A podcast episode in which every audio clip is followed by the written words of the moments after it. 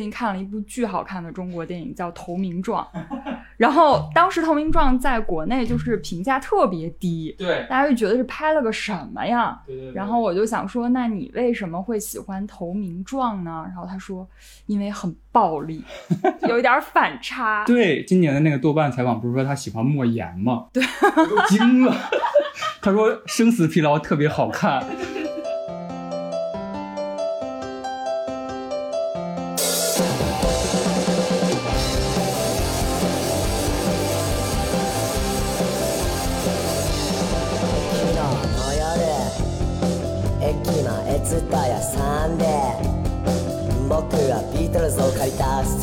スピストルズを借りたロックンロールというやつだしかし何がいいんだか全然わかりません我的朋友总会说你总爱说一些漂亮的废话，哦就是你总会跟别人说啊辛苦了，然后不好意思什么的。我不觉得这个是漂亮的废话，我很相信，就是你说的语言和你听到的语言是会对你产生影响的。废话 不能跟漂亮的相连，这两个词是不能连在一起。哇，出现了一版式的金句。それと違うんだ MD 取ってもイヤホン取ってもなんだ全然ダメだこれ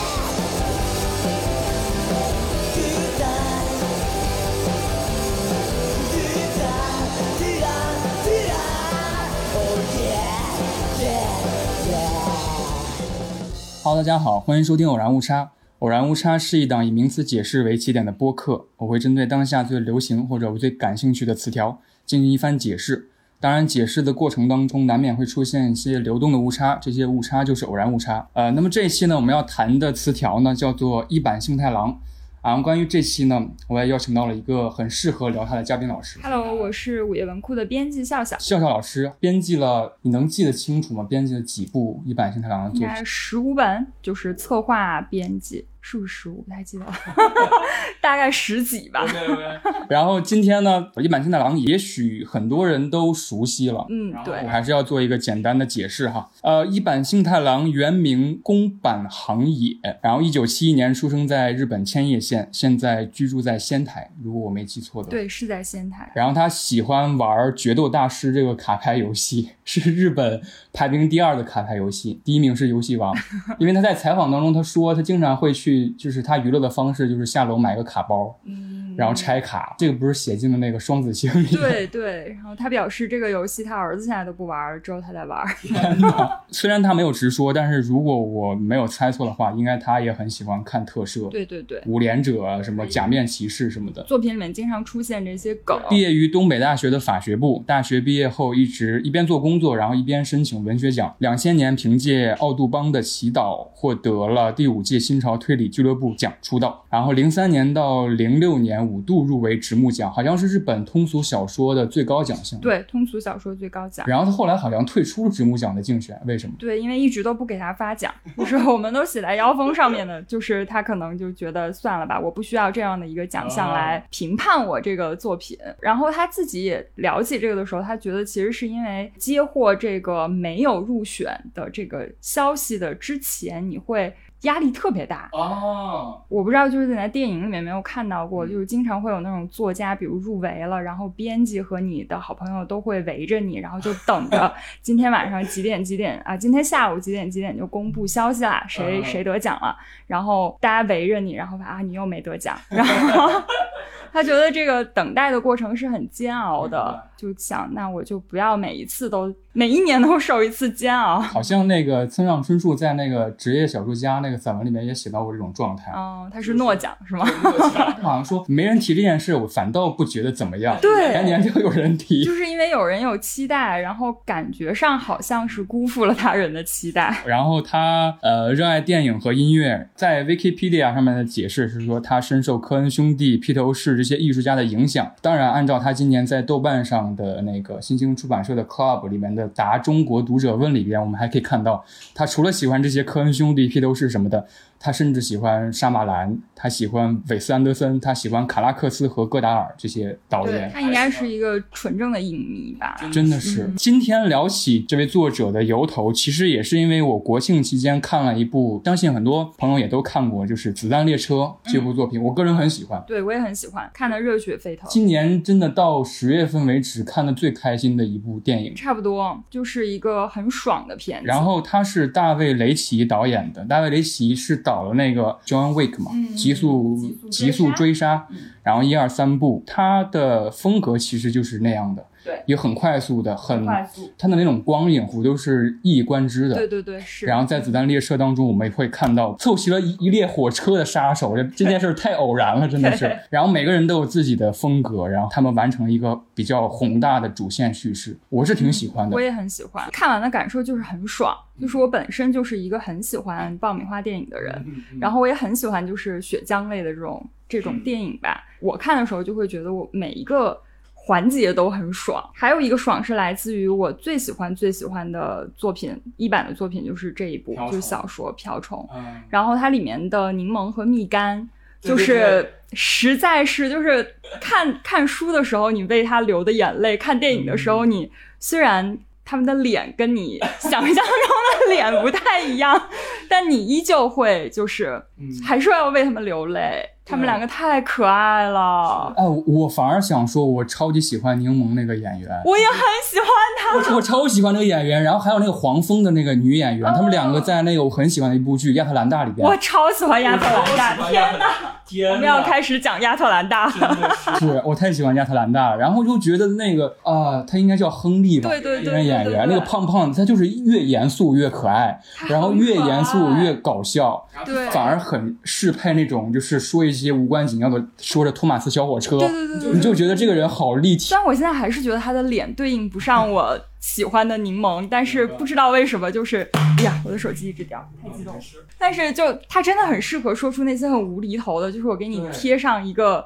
就是你是谁？你是托马斯里面的谁？你是谁？你是谁？就很适合，特别适合。而且这种可爱的举动，甚至在最后转化成了一个很帅的举动。对因为如果大家看过那个电影的时候，应该会知道，就是获得了这个贴纸的这个启示，对然后蜜柑就知道了怎么回事？当然，这个电影刚播出的时候，我看到很多豆瓣上的影评会说啊，这是又是一部什么模仿昆汀的非线性叙事。但是我想说，我很不喜欢这种评价或表达，因为首先非线性叙事就不是昆汀自己独创的，你不可能说抄袭或怎么样。对，但是如果了解一版的叙事风格或者写作特点的话，应该会明白它叙事就是这样的。对，可能用非线性叙事来讲，或者说它像盖里奇来讲也不确切。用我自己话说，就是一个正向的倒叙，嗯就是它是先给你剧透一点嗯另外人物的故事，比如说瓢虫，就是布拉德皮皮特演的这个杀手这个主视角下面，嗯你才会发现的另外一个人的一些事儿。然后这些事儿其实是那个人在后来发生的，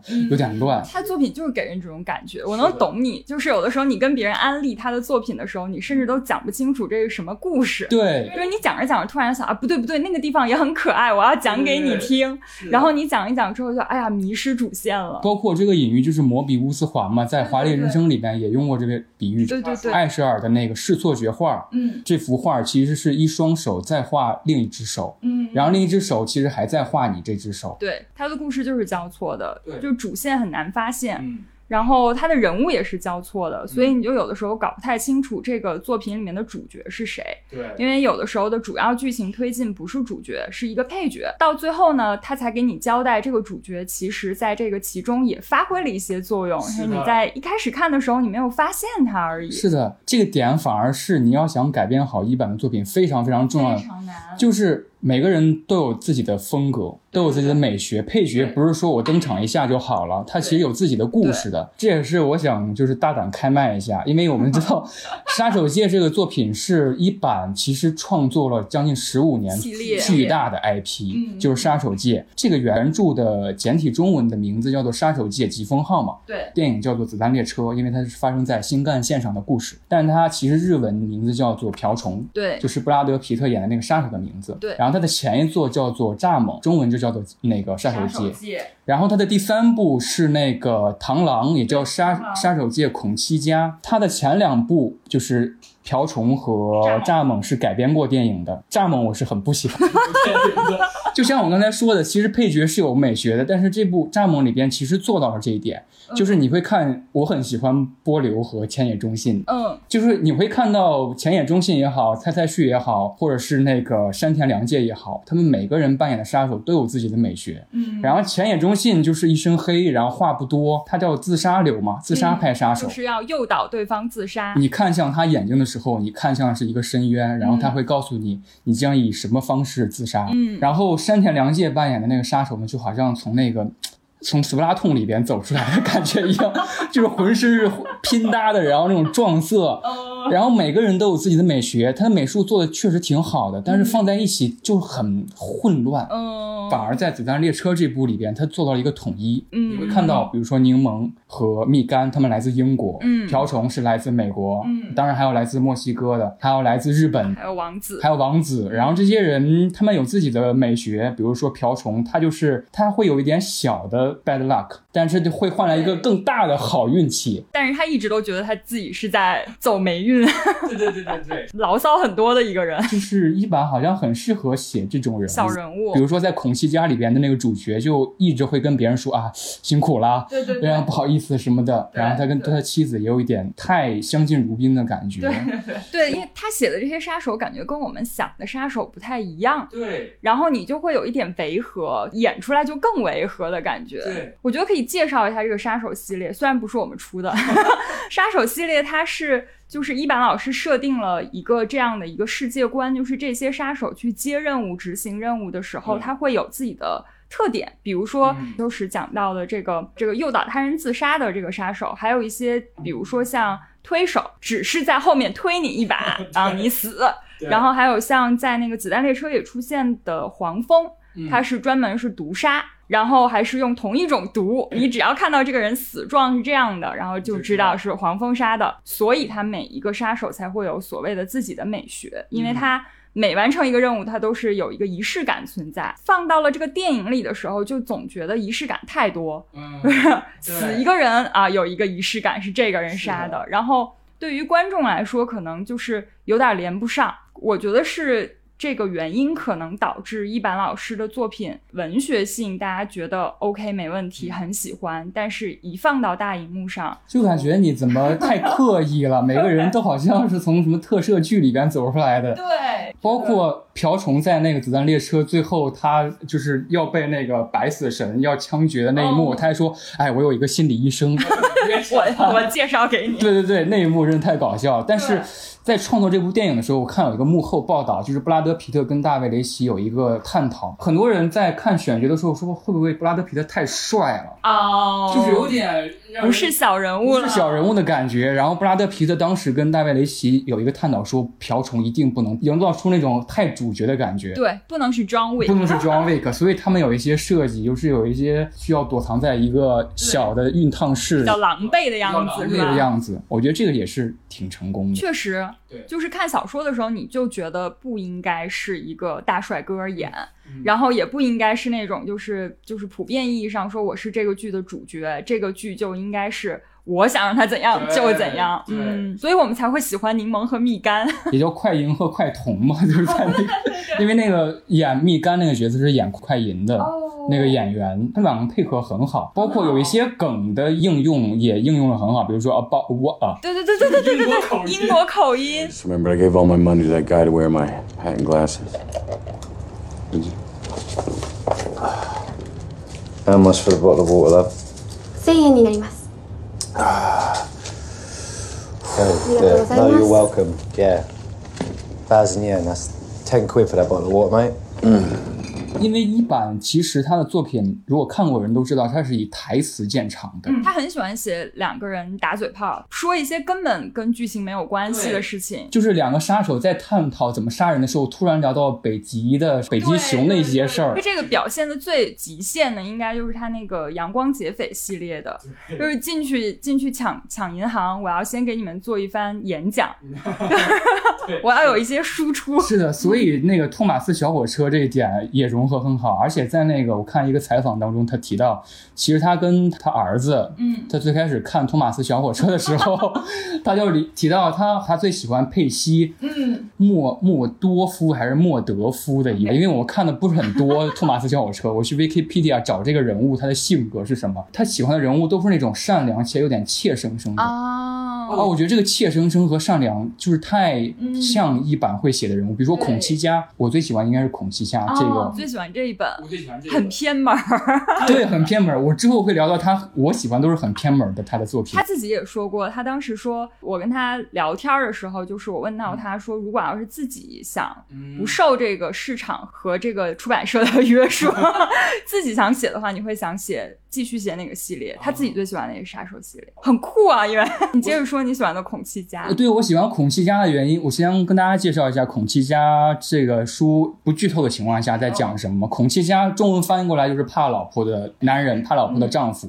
然后他的主角都是一个呃很腼腆，然后很怯生生的一个人。他在生活当中不让他老婆知道自己是杀手，然后他跟他老婆说我是在一个文具厂上班，然后他因为完成一些任务会回家很晚。有一个细节就是他为了不吵醒他的妻子，他会买香蕉和和那个鱼肉香肠，嗯，因为这些包装拆下来的声音是最小的。生活当中处处总担心自己的一些话伤害到自己的家人，然后他老他的孩子就有点说说爸爸下一辈子如果还有一次机会，你会跟妈妈结婚吗？你这么怕他，就是这样一个小人物，他最后完成了一个很帅很帅的对，拯救了家人，拯救了家人，我就不多做剧透了。所以，我们大胆开麦一下，既然《子弹列车》给了我们这么大的信心，如果孔七家要改编成电影的话，笑笑，你认为谁来演或者谁来导演会好一点？这个问题我真的没有想过，但是当时在看这个《子弹列车》的时候，确实聊到说这个瓢虫，嗯，感觉它也可以让凯奇来演，哦，就是可能狼狈感觉。对大腹便便的，对对对，很早很早以前跟一板老师初次交流的时候，就是他我们有聊到电影的这个话题，然后他当时有问我说，就是你觉得我的作品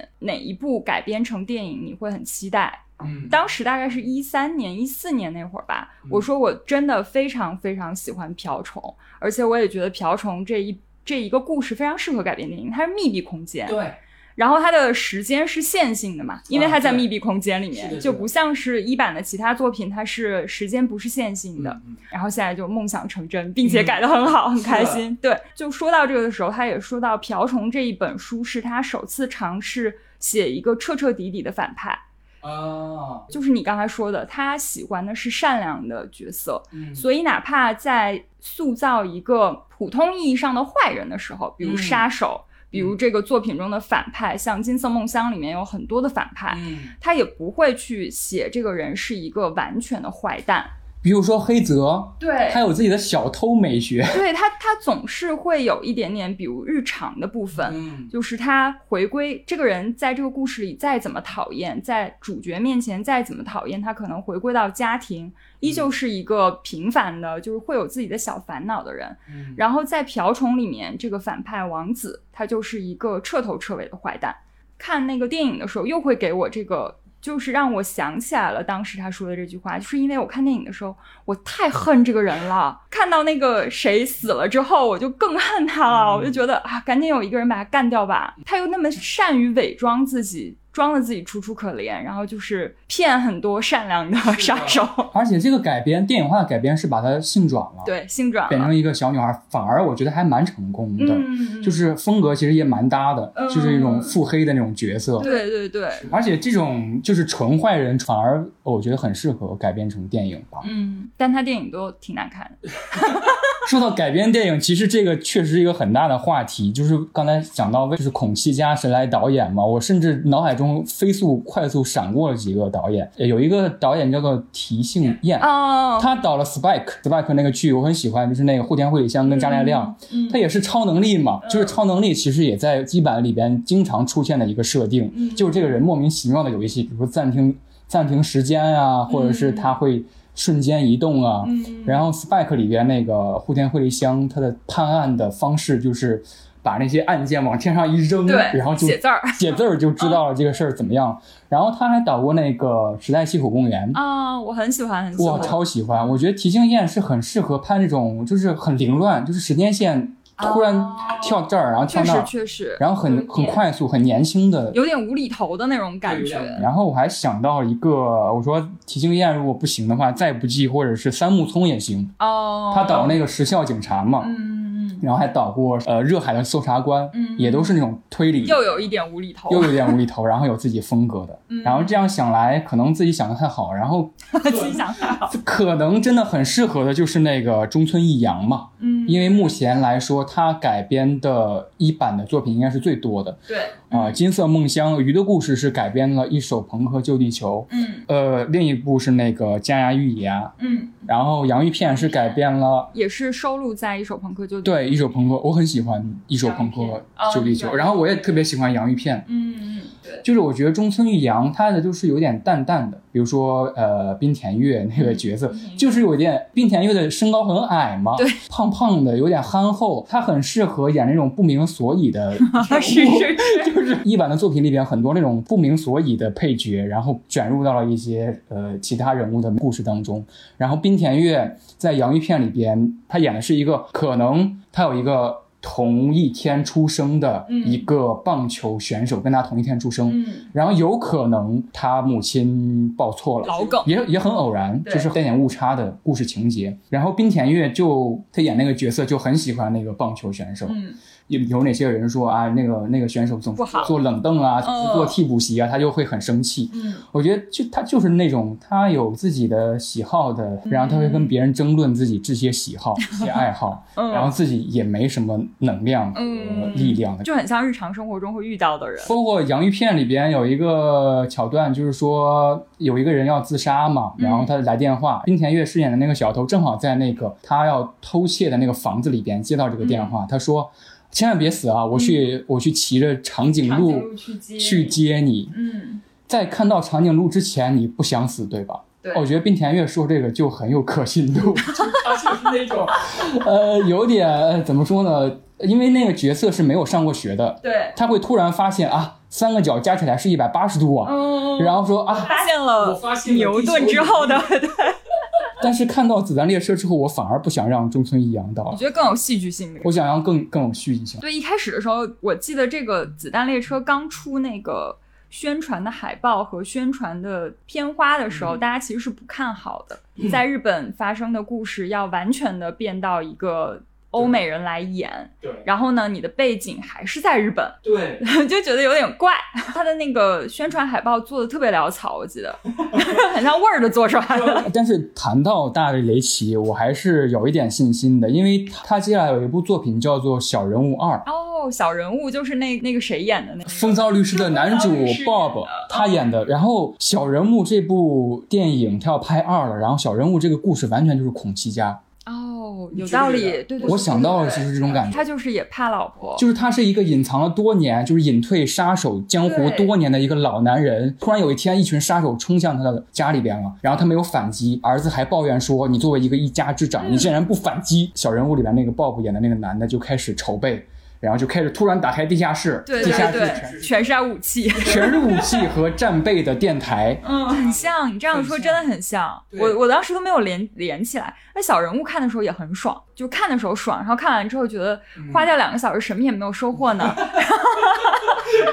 这个改编方式可能也会给很多就是比如说想要来改编嗯，这些作品的。一些人一些想法吧，嗯就是这样拍也行。对我觉得他的改动反而是让我觉得很还原的对对对感觉。对，这让我想到了那个昆汀在一个采访里边讲到嘛，就是说什么是好的改编，他认为不是照着小说的原作一个字一个字的改。嗯他当时说了一句很帅的话，他说认为好的改编就是在你读这些小说的字里行间的那个诗意，啊你是要靠着这个诗意来改。啊 and they're making a movie out of it based not on the novel, but on the poetry that they read between the lines.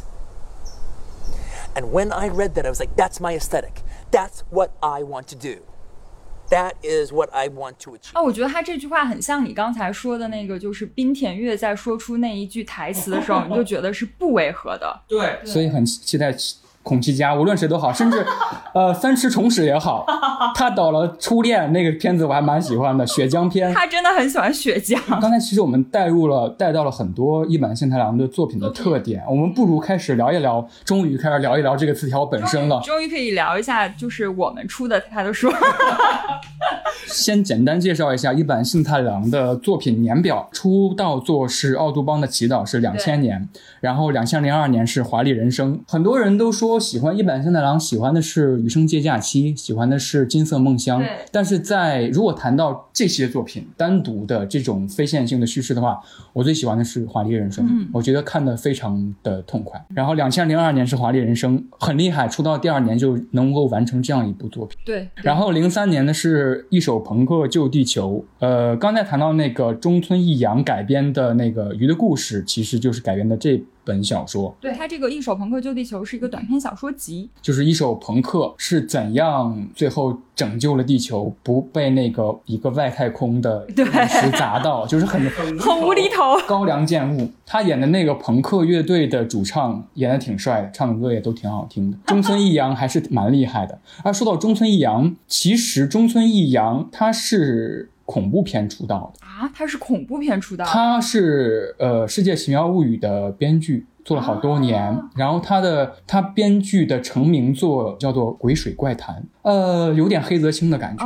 然后他就是长期和丈夫生活不快乐的一个妻子，决定和丈夫离婚。她和她的。小孩子搬到了一个家里边，然后那个家里边长期有漏水、有渗水，然后那些情况发生。编剧恐怖片出道的，所以你会看到洋芋片里边那个黑泽这个很善良、很平和的这个小偷形象，其实是有了一个夹带私货的改编吧。中村义阳让他说了一段话，还蛮恐怖的，就是他会对那两个。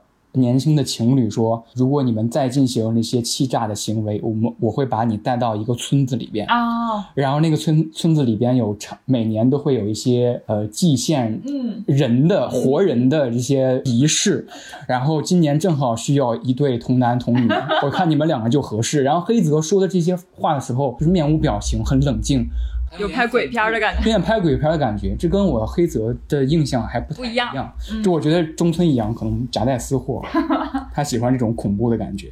然后两千零三年是《重力小丑》，嗯，不改了，也改了电影，也改了电影。这部改编电影我觉得是比较成功的，我还蛮喜欢的，感情很充沛。主要也是因为这个这个小说实在是太好看了，而且它没有很难改，因为它的那个感情，我觉得是很容易。打动人的，接受的门槛很低。嗯，而且冈田将生真的年轻的时候好帅，很帅。对，而且另一个刚才其实谈到的一个人就是加濑亮。哦，我好喜欢他。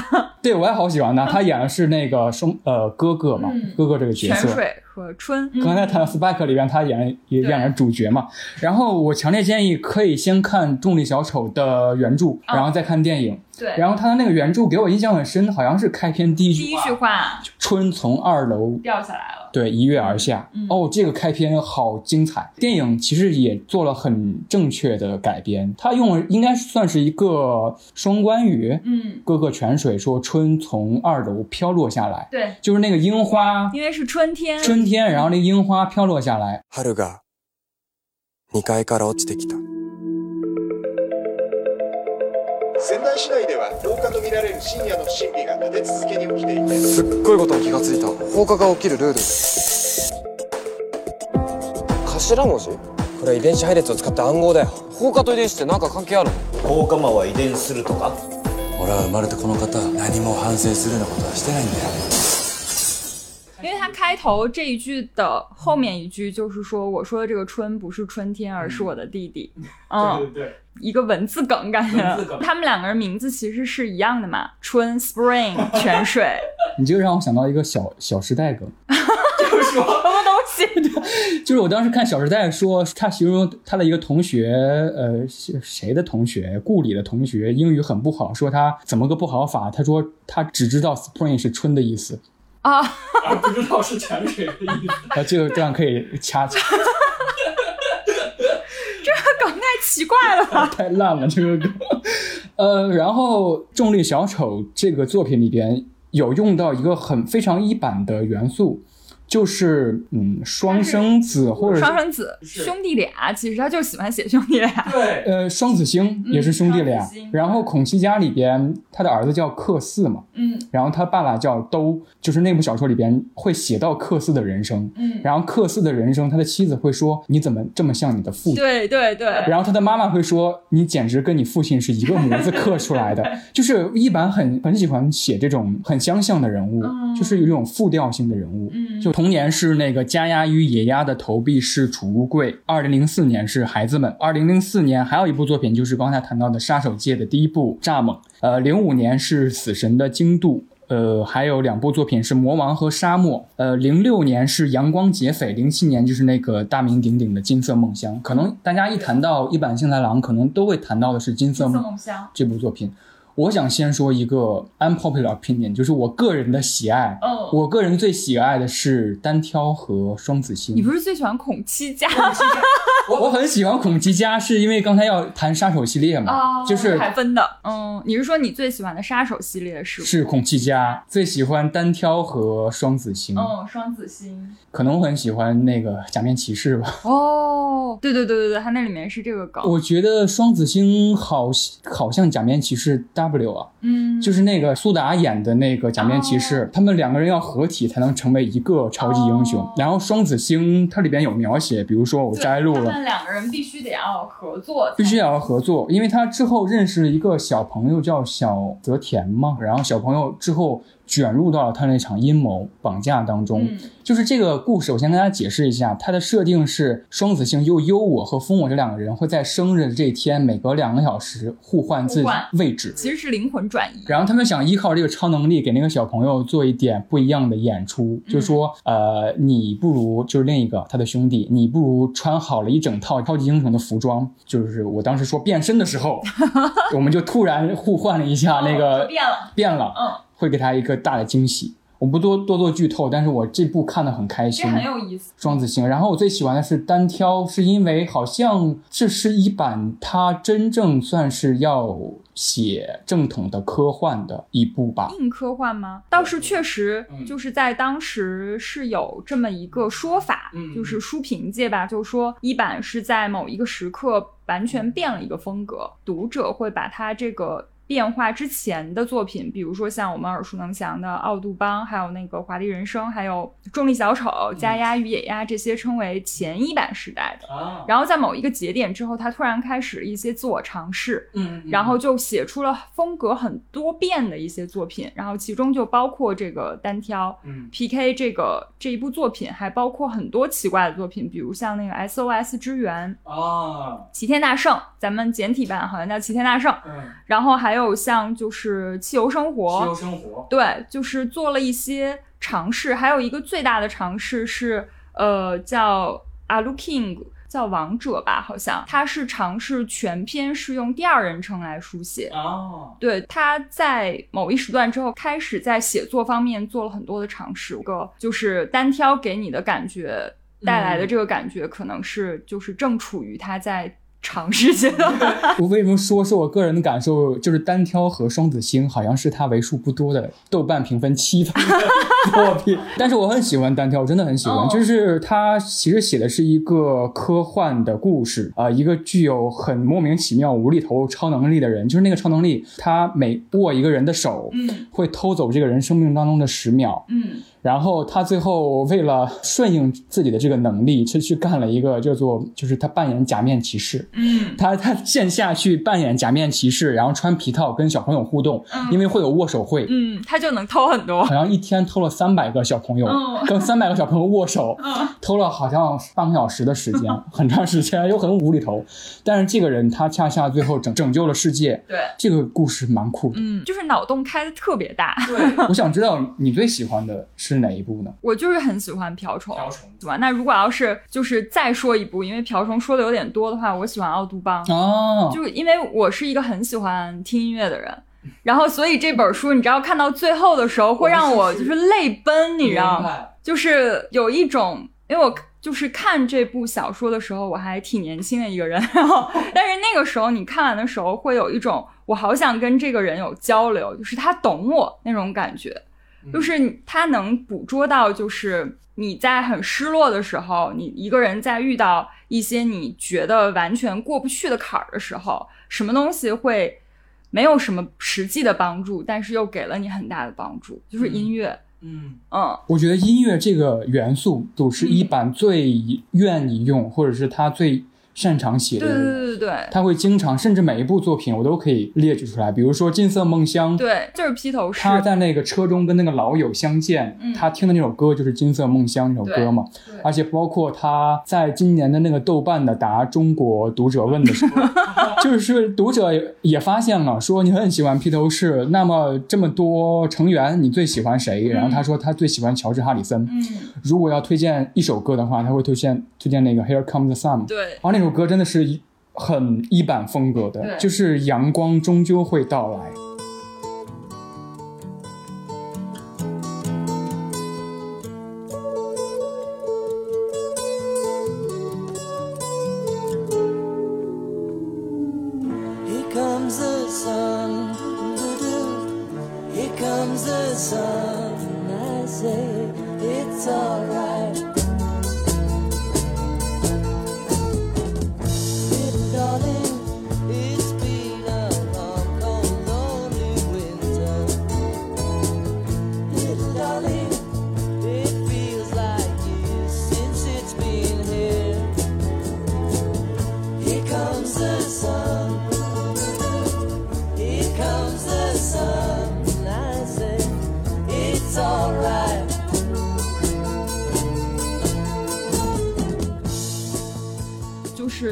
的写作的这个生涯，也是因为从因为从音乐上面得到了一些能量。嗯就是他的好友也是他曾经的偶像，那个齐藤和义，就是他曾经他们两个人是做过访谈的。然后嗯就刚刚你在介绍他的那个生平的时候，也说他当时是一边那个做工程师，然后一边在写作，然后当时这个时间就分配不来嘛，很辛苦。嗯他也想过说我要不要就是辞职全职在家写作，嗯，可是下这个决心还是挺难的。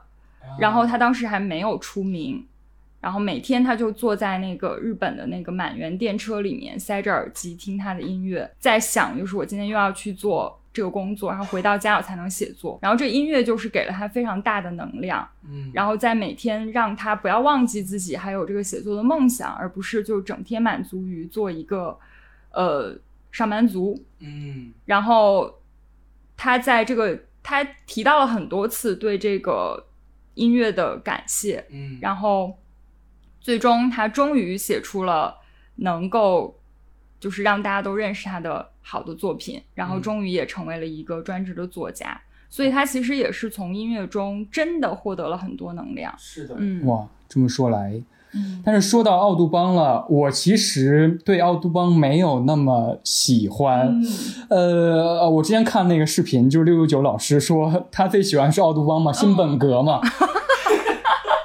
如果给新人推荐的一部作品的话，我应该不会推荐奥杜邦。哦，就是如果你很很想快速的了解一坂新太郎，或者是先门槛低一点，先进入他的那个写作或者是那种嗯。特殊的风格的那种世界当中，嗯。可能奥杜邦是一个我认为比较后期你才会看到的作品，嗯。可能是你看多之后，你看奥杜邦有一种那种很很温暖、嗯。很阳光的感觉会流淌。对，是很绕的，而且你不知道它会怎样发展，因为它这个这个故事就是一个主角，他就是爱情失意，然后职场也失意，于是他就然后还被一个人敲了一闷棍，然后醒来发现在一个岛上，就是你不知道它要怎么发展。但是这个故事为什么说非常浪漫和温柔？嗯就是你会看到他之后在一些作品当中会带到的一些元素，比如说动物友好，嗯在奥杜邦当中，它会有一些很精妙的隐喻，就是说它会形容一个人性格和神态好像一只熊啊，对对对对，兔子小姐，小小兔子小姐，嗯就是他会用一些很可爱、很甚至有点童话的感觉。嗯我会把奥杜邦看成一个童话对。对对，很很像童话，因为那个岛肯定是不存在的。然后它里面的人物的生存方式是不是人类社会的这样的一个生存方式？包括动物友好这个这个元素，我们会在各种其他作品当中，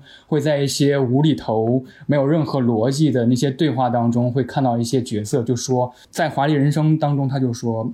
在地上铺沥青是我们的自由，驾驶烧石油的大铁块也是我们的自由。但是毫不相干的小动物，因为这些，因为我们这些习惯而深受其害，就太冤枉了。对这是我们人类的专横。它是一个平等的角度，我觉得对对对就是他没有会觉得说是一个上帝在造世界的感觉，嗯而是它是一个平等的在对话以及在思考的一个基础。刚才好像聊到了一零年，然后一零年是他的杀手界的第二部《瓢虫》，然后两年之后就是我很喜欢的那部，呃，算是短篇小说集啊，就是单挑，是二零一二年。然后同年有一部很经典的作品叫做《余生接假期》，嗯，对这部我也很喜欢，就会聊到它另外一个比较有特点的元素，就是它。它的叙事倒叙的正叙，我是这么看来的。就在《余生接假期》里边，我们会先看到一个故事，是说一家人过不下去了，然后父亲突然接到一个短信，说我们作为朋友吧，嗯很陌生的短信，很像诈骗、电信诈骗的一个短信。对，然后那个父亲就决定跟他做朋友了，然后联系上了。当然，谈到这个元素，也谈到孔七家了，就是爸爸有、爸爸有这个元素，嗯就是爸爸。在他的作品当中，很需要朋友。对，爸爸都没有朋友，爸爸都没有朋友，就是《余生接假期》里面那个爸爸说，他的女儿说：“你不会连这种诈骗短信也相信吧？”然后他爸爸说：“不然呢？因为我真的没有朋友。然后这个短信其实也是来自于一个没有朋友的人，没有朋友的人，来自一个诈骗团伙吧，算是黑道，其实黑帮。黑帮。然后他的一个上司，他直接对接的上司说：“如果你要辞职的话，呃，我给你下一个任务，就是你去交一个朋友。嗯，一般人会觉得这是反派，怎么会让反派喜欢吃草莓蛋糕呢？很奇怪啊。不仅仅是草莓蛋糕，它它里边用过很多隐喻是饮料，就是那个诈骗团伙或者小偷或者杀手，他竟然会用饮料来做隐喻，说我们人啊不是像饮料那样标上柠檬味儿就是柠檬味儿，标上草莓味儿就是草莓味儿，我们每个人都是不一样的。对，他是会把这些反派都写得很可爱，让人觉得对，聊到这个，不得不提到另外一个我认为很重要的一点，我们刚才其实聊到了对于职业和外行的描绘。嗯会如果描绘小偷，他就是一个很职业的小偷。嗯，你会看到黑泽这个人物，当然黑泽这个人物在各种作品当中对，流窜，流窜，他会在比如说去一家人之前，他会做详细的背调。嗯，就很麻烦，你就觉得。对，就是他，但他基于的主题是我不要给对方添麻烦，嗯，嗯，就是很有职业精神的一个小偷。对，很绅士的一个小偷。嗯不知道你对他作品当中的一些，比如说这种职业的人，或者是一些非职业的人的描绘，有没有什么印象？我？觉得可能来自于他当过很长时间社畜吧，哦，哦，对哦嗯，然后也来自于他会想塑造一些，嗯，虽然说是在做不正当的行业，嗯但是依旧是一个怎么讲？这样说有点奇怪，但是就是还是个善良的人。嗯就比如黑泽，他偷去别人家偷完东西，他就会留一个说我今天偷了一个啥啥啥东西，嗯，然后就是你不用担心，并不是有仇有怨。他也会说，好像我记得他说，我偷的这些东西不会给你的生活造成太多的困扰。算我我偷多少东西，然后这个人总资产大概是多少？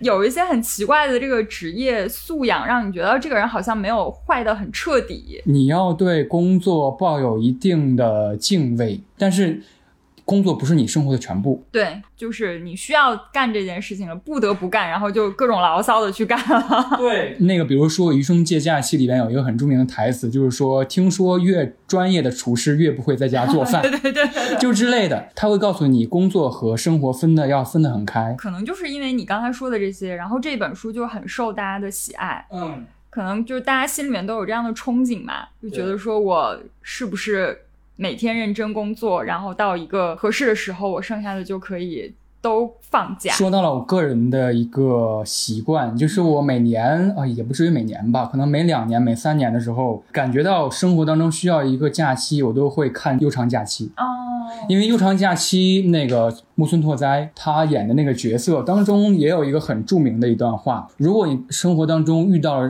真的很难受的一件事儿，或者是很难过去的一些坎儿，不如就把那个长期的碌碌无为的那个阶段，当做对你人生的一个漫长的假期。哦，我觉得大家看《余生借假期》的时候，也会有那种快乐的感觉，因为最后主角呃不不做剧透，在某一个地方过着他自己的生活，对，他会做自己喜欢的美食，嗯，我觉得很开心。对，嗯一版的很多小说都给你这种要坚定的生活下去的感觉。没错，我第一次感受到他的书给我带来这个感觉是那个偷小熊猫，动物园偷小熊猫，对，就是一个跟主线剧情一点儿关系都没有的一个。我觉得可能很多读者都有这个印象，就是偷小熊猫的那个部分，是的，就人就化了，就是成年社畜就是需要没事儿 百度图片一下。而且很喜欢吃苹果，嗯很健康的一个动物。对对对对对对对，好可爱，太可爱，它大尾巴。因为我最近看很多抖音或者是视频当中都会引用一坂幸太郎的话，啊，引用最多的一段话就是说，人生最大的武器就是你豁出去的勇气。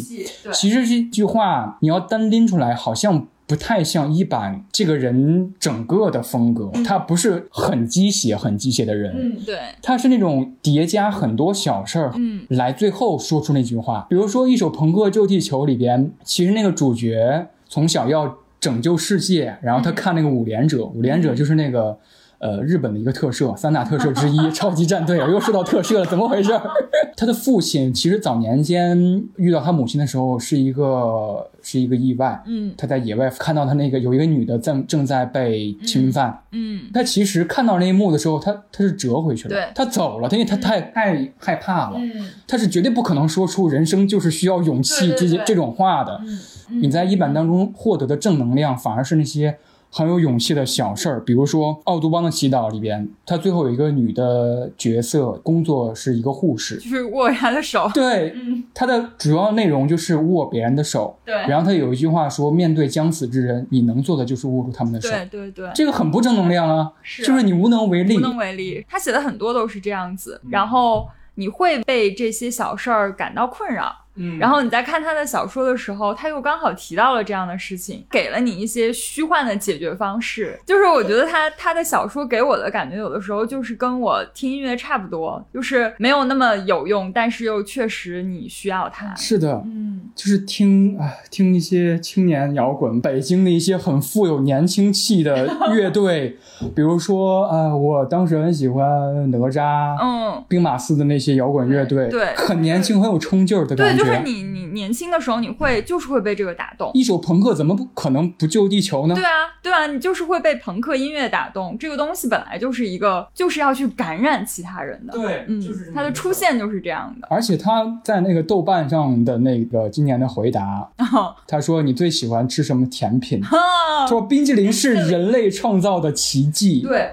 我觉得这个可以改成每个人自己的版本，比如说问我说你喜欢什么，我说咖啡就是人类创造的奇迹，就是会适用于每个人，每个人都有自己心里面的奇迹。然后你在遇到一些不顺心的时候，你就想到哦，还有这个东西，就是你生命可以再往下过一天。对就是这种小东西，冰淇淋怎么可能是奇迹呢？当然，当然可能，甚至它完全可以成为一个电影、一个小说的主旨。对，冰淇淋拯救了世界，拯救了一个家庭。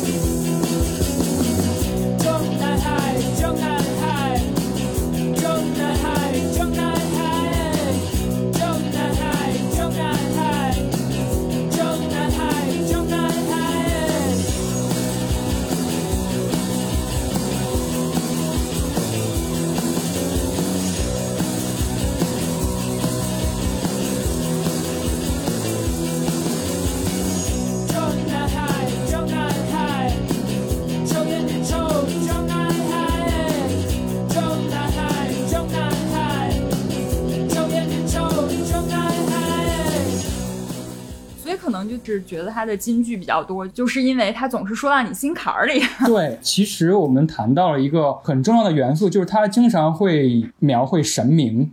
哦，超能力、预言对对对这些东西，对对对，是我是很喜欢这种设定的。有些人可能会觉得你在写一个通俗小说，在引入这些设定，会不会显得太网文了？嗯但是对我来说，就是超能力在他那边反正反而是解构的。嗯。你会在《一首朋克救地球》里边看到，他虽然引用了是一个特摄剧，一个五连者，每个人都有自己的超能力，嗯。但是你会看到角色他是从小，他信奉的是特摄剧里边角色的信条，所谓的正义，嗯。所谓的精神。他不是利用超能力来超能力是配菜，嗯。我觉得，包括单挑，嗯。单挑虽然最后也是超能力拯救世界，但是你会看到的是一个家庭的故事。嗯，对。然后那个家庭里边，他的妈妈是很害怕蟑螂的，嗯，但 是蟑螂又是很了不起的。蟑螂又是最后拯救世界的 拯救世界的一个小昆虫。那那你应该也喜欢露露姐的超能力，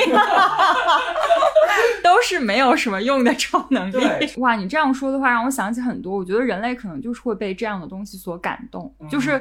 就是那个周周第四部，因为他们每个人都有超能力嘛，就是对，就是他们最终能够战胜一个看起来好像完全无法战胜的敌人，嗯就是你也不能说他完全靠的是他们的替身，而是他们就做了一个组合，这个组合每一秒都掐的那么的精准，对。是这样去战胜的。所以我们刚才其实谈到了超能力是他一般很喜欢用的呃一个元素，一元素，比如说非线性，用我的话来说就是一个正向的倒叙，是一个写作手法。嗯。比如说他很喜欢动物友好，然后他的类比当中总是有动物，总是有一些很可爱，比如说托马斯小火车，比如说饮料元素的身影，然后他当然会不遗余力的在作品当中跟大家推荐自己喜欢的音乐。啊，是，不仅仅是音乐，还有很多电影，嗯他也会在作品当中提到这些元素，都是他很喜欢的。比如说《华丽人生》当中，他提到一个很重要一点，黑泽那个小偷认出来这个住户是他的高中同学，跟他说了一句话，说：“呃，你是不是那种二零零一太空漫游重映了，你会在电影院待一天的那种人？”呃，那个高中同学说：“是的，你怎么知道？” 如果真的没有看过这些电影的人，不懂这些梗，对，但是它确实是区分一类人的一个 tag，社交方式的体现。哦比如说你喜欢哪一类的东西，然后就把你归为一类人。在你嗯新注册一个社交媒体的时候，他会问你啊，你喜欢哪一些话题，你勾一下。刚才我们提到双生子也是一个嗯他的很沿用的一个元素嘛，你总会感觉他笔下的每一个人物都有他自己的生活的一点影子。啊，我不知道这是不是作者的一种复调性。作品里边，他还会写到主角很喜欢跟那个小朋友玩卡牌，卡牌，嗯，等等等等吧，嗯包括一些其他角色，他很喜欢看什么电影，很喜欢听什么歌，很喜欢吃冰激凌等等。嗯你会看到一坂新太郎真的有在好好生活。用书籍记录。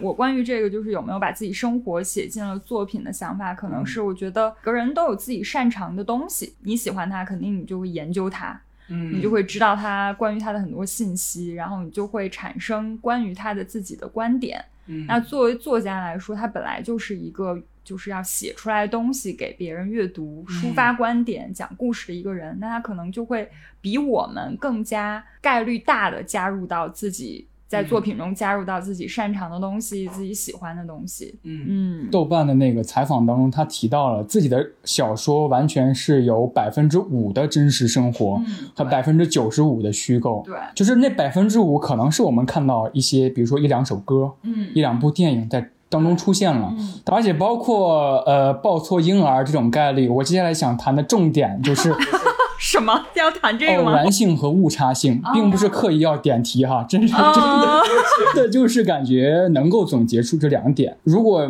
大家可以根据一些什么电子阅读器来输入“偶然”这个词，在他所有作品当中出现的次数是频繁的出现的，巧合，全是巧合，全是巧合。比如说抱错婴儿这件事儿，他当时也用一些话说，可能一年当中有几百万，但是真正发生在你的身上几率是很小的。比如说一首朋克救地球。最后，炸弹会轰炸掉那个陨石的几率只有百分之零点零零零零零零一三，完全成功也是偶然。比如说《子弹列车》里边，个柠檬对瓢虫对峙的那场戏，说：“我知道。”我们曾经有过过节，但是你不至于杀人吧？柠檬心中想想的那个杀人是白死神的儿子，你怎么能杀他呢？然后布拉德皮特以为他说的是那个饿狼，对就是另外一个杀手，这就出现了一个很误差的子弹列车整体都是巧合。就子弹列车这个电影在最后的时候，它不是有一个矿泉水瓶的视角吗？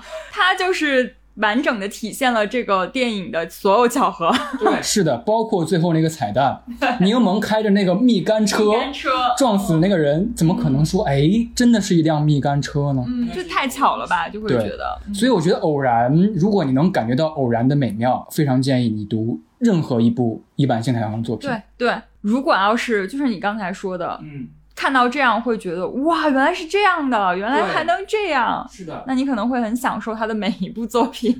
嗯 呃，《华丽人生》里边提到一句话说，巧合的河流，它引入到是第二次大战发生的原因嘛，嗯啊就是皇太子。夫妻遇刺身亡，如何导致世界卷入战争、嗯这件事儿，还有一个元素可能不是很那么多的出现在他的作品，但是我觉得还蛮神奇的，就他会引用一些科学的论调，啊，有一些科学论调是他自己编的，比如说卧虫危机，嗯有一部作品里边的一个科学论调，好像就是《余生借假期》吧，嗯还是蛮主要的，就是那个混沌理论。他说世界就是一片混沌，人生是一片茫茫的大海，什么事情都有可能发生，所以什么都有可能发生，也什么都有可能不发生，就是一点点误差嘛。比如说重力小丑的时候，我其实在看到。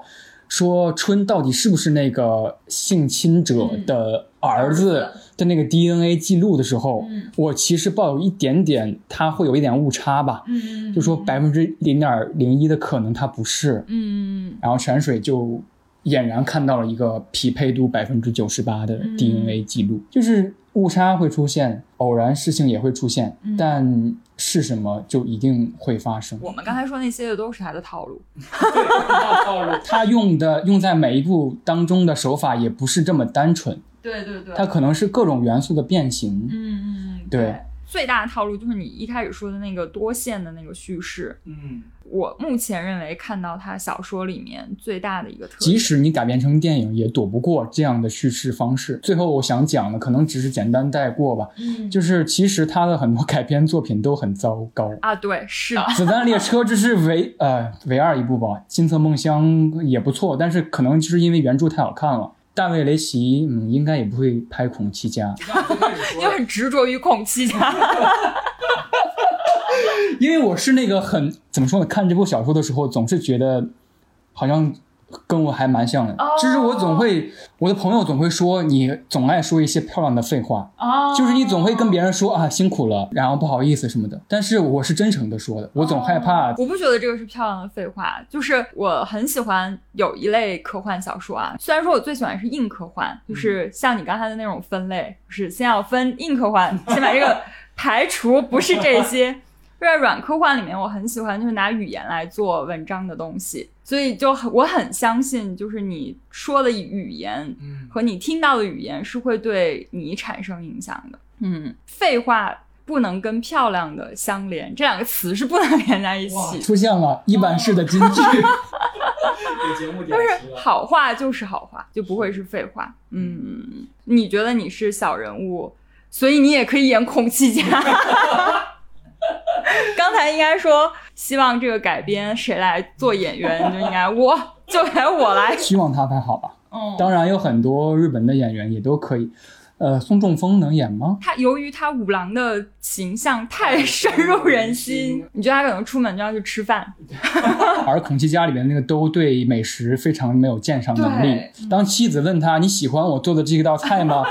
他突然就脑子转一下，说是这是一个陷阱题，说我不能说不行，你点我呢？对你点我呢，但是我要说出你的特点，包括死神的精度，哦他得过很多小说的奖，但是金城武的那个改编就平平。金城武太帅了，所以这个电影感觉很多人也不会觉得它难看。前几年还有在国内改编的那一版《阳光劫匪》，李玉呃 导演的，对对对，我甚至都不敢看。就是口碑很不好，而且觉得有就是违背了他喜爱动物的一些、一些地方。对我也是都不敢看。当然，话说回来，呃，我们之所以说它改编的难看，并不是说这些导演不行，对对对，一版真的太难改编了，很难改，就是你要有很大的野心还不够，你甚至要有很大的自己的风格和能力。从我们今天聊了这一下午来说，其实也能总结出来一些难点。一个，它是非线性的叙事很多，这个改编起来，你要不然就是改的一团乱麻，然后别人看不懂。要不然就是别人说你抄昆汀，对，是的，盖里奇经常背负这种骂名。然后再有一个是，就是描绘一些小人物，但是这些小人物又有一些很很不得了的职业，听起来就很不可信。嗯然后呢，你这个很不可信的东西搬上荧幕，你要不然就是做成特摄片，要不然就是挺失败的一个尝试。然后第三个特点，我们总结说他会喜欢讲一些音乐，他的音乐融入是很好的。那就会很考验这个电影的配乐，对对对，你就会觉得，而且很很很考验版权 哦，对，就会觉得它是不是音乐跟这个主题不符呀？读者会喜欢一版的作品，可能也被他教育的。打引号的教育的，嗯、对音乐也很敏感，嗯，那这个对导演来说也是一个挑战。下一个特点，比如他会写一些金句，然后这些金句它是放在一定情境下，你才会觉得它是合理的。对对对，那这种太难体现了吧？是的，就是你要导不好，很像是大家都在等着这句台词出现，就很尴尬，你会觉得，嗯嗯。然后我们又说到它的特点是巧合，就是偶然很多，误差也有，对，偶然误差。那 这个你放在电影里也会有一点难。巧合太多，推理小说迷首先是不接受的。推理小说迷不接受你双生子的，什么东西？双生子又来了，双胞胎轨迹 打没？然后呃，误差出现呢，就是你又会很怕观众觉得他刻意，就是渲染很长时间之后，然后突然你给我来个这、嗯、那种感觉，这些都是。不讨好的地方，作为一个影视改编来说，放到书上，你可能自己读者喜爱他的读者啊，会自己脑补。看电影来说，嗯，哪怕我是一个很喜欢一坂幸太郎的读者，我在看电影的时候也会有违和感。反而现在一坂幸太郎改编，就是他做原著改编的这个 title，成为了一个我们粉丝心中挺害怕的，很害怕。就是一看到一坂幸太郎原著改编，就觉得哇，完了，对，他成为一个元素的乱炖了。我觉得他自己也很害怕。我最后想聊的是他这个本人，就是你跟他接触过，嗯、我他有什么小的细节是你印象很深刻的？他首先就是一个真的很善良的人，是他那年来那个上海书展，我我好几个感动的吧，就是有一场有一些比较私人，我就不讲了。然后有一场活动是在那个上海书展的场馆内，嗯，就是有一个蛮大的礼堂，然后岛田庄司老师还有麻叶雄松老师都是在那儿做过签售的，很多老师都在那儿做过签售。然后他那天也是一个签售，他是一个社恐，就是他在办活动的时候跟我们反复确认的一件事情，就是当天会有多少人来。就是一般情况下，如果有人跟你确定这个事情，你肯定是觉得作家会想说来的越多越好。有很多人在下面说我我爱你，我喜欢你，他不是。他是多于这个人数，我就怕了。然后呢，但是上海书展的那个会场你是不能限制人数的，因为大家很多都是就是不远千里过来的，很热。八月在楼下从早上很早就开始排队，然后绕着那个场馆排队。你不能限制人，你只能限制时间。给我们的时间一个半小时，你签完了之后，这个场馆场地就不属于你了。我们整个团队都很害怕，包括一板老师本人，还有他的编辑，还有他的经纪人。怕什么呢？是怕让大家失望。你排了这么长时间没有签到，那你会伤害到他们的心。他们都是很爱这个作者的，做了很多就是设想吧。彩排一个人签名大概要多长时间？啊、嗯，然后我们来设想这一个半小时，再加上休息的时间，加上后期你写着写着就累了的时间，啊来大概估算能有多少人进场。比如说，你看到下面排队的人到这个数量的时候，你就会提醒他，你可能签不到了。然后在做这样的事情的时候，其实我有一个失职，我觉得是，就是我其实太为这件事情焦虑了，而反而去有一点没有顾虑到那些已经排进场了的读者，虽然他们完全可以拿到这个签名，但是有可能他们是被我们算进了那个签名三分钟里面的，他们跟老师的交流只有这三分钟。但是你想一下，如果你是一个读者的话，你来到这儿排队，你肯定希望这三分钟是你。就是不是被算进来的三分钟，而是我最重要的三分钟。然后当天我们的那个签名现场，并不是在那个主会场，就是岛田老师跟麻耶老师都是在主会场，但因为呃一般老师社恐，所以他是在这个主会场后门的一个过道里，那儿有一个桌子，他在那儿签名。大家在主会场排队，每十个人，然后站起来到这个过道里，然后签完了之后，这十个人就离开，然后再来十个人，是这样的一个流程。呃，我们全部一切准备就绪，然后老师就是在那个等待室等待，然后我就跟他讲说。就是人很多，就想给他打一个预防针。他说：“你能不能给我拍一张照片，让我看看有多少人？”我就去那个现场给大家拍拍了一下大家坐在那边等着的照片，给他。然后他看到了之后，他的第一反应是：我想去跟大家打个招呼。哇！因为他一开始他是就是我们是为了想让他不要见到，不要害怕，所以他做了这个设计。然后他就他看到那个照片的时候，他整个人就是很受触动。他说：“竟然有这么多的人就是在那儿坐着等我，他很受触动。然后他就说，他就是想跟大家打个招呼。他觉得如果我不站出去跟大家打个招呼，我就不礼貌。他一边说完这句话，一边还在跟他的那个编辑经纪人说：好可怕呀！我要跟这么多的人讲话。天哪！突破他自己的一点勇气。对，就是他其实是用了很大的勇气才做了这个决定，但这个决定可能对于。”别的外向人来说，觉得就是一个小事，所以他真的打招呼了，真的打招呼了。然后他还就当时我们整场活动的随行的那个翻译是吕灵芝老师，然后他就说你会跟我一起去的，对不对？因为他很紧张，然后他就去跟大家打招呼。我觉得那一幕很温馨，就是很简单，就是我是一坂幸太郎，我很高兴大家能过来，就是很简单的一个事情，让我觉得他就是一个会为他人着想的人，然后很温暖的一个人。而且豆瓣的那个。回答里边，他还说，今天在这场问答里边，虽然是线上的，来了很多人，我一直诚惶诚恐，总担心说的话刺激或者是伤害到了一些人，我非常非常的害怕。你看，他也是信奉言语是有力量的人。对，谢谢。好。我觉得最后得到这个消息和故事非常开心，嗯，然后我觉得我跟你聊天，今天聊的非常开心。我们还聊的都喜欢亚特兰大，亚特兰大太好看了，太好看了，大家一定要去看亚特兰大。然后 c h a d i s 简直是我的对偶像神，他就是太厉害了。c h a d i s 可以导一版新太郎，哎，他他可以干什么？他最适合干的事情就是给一版新太郎列。呃，嘻哈歌单还真是，对不对？因为一坂新太郎目前没有涉猎，并且想要涉猎的音乐领域就是嘻哈乐。然后他是双子座的，所以他喜欢写双生儿，这是我瞎讲的，这是我自己瞎讲的。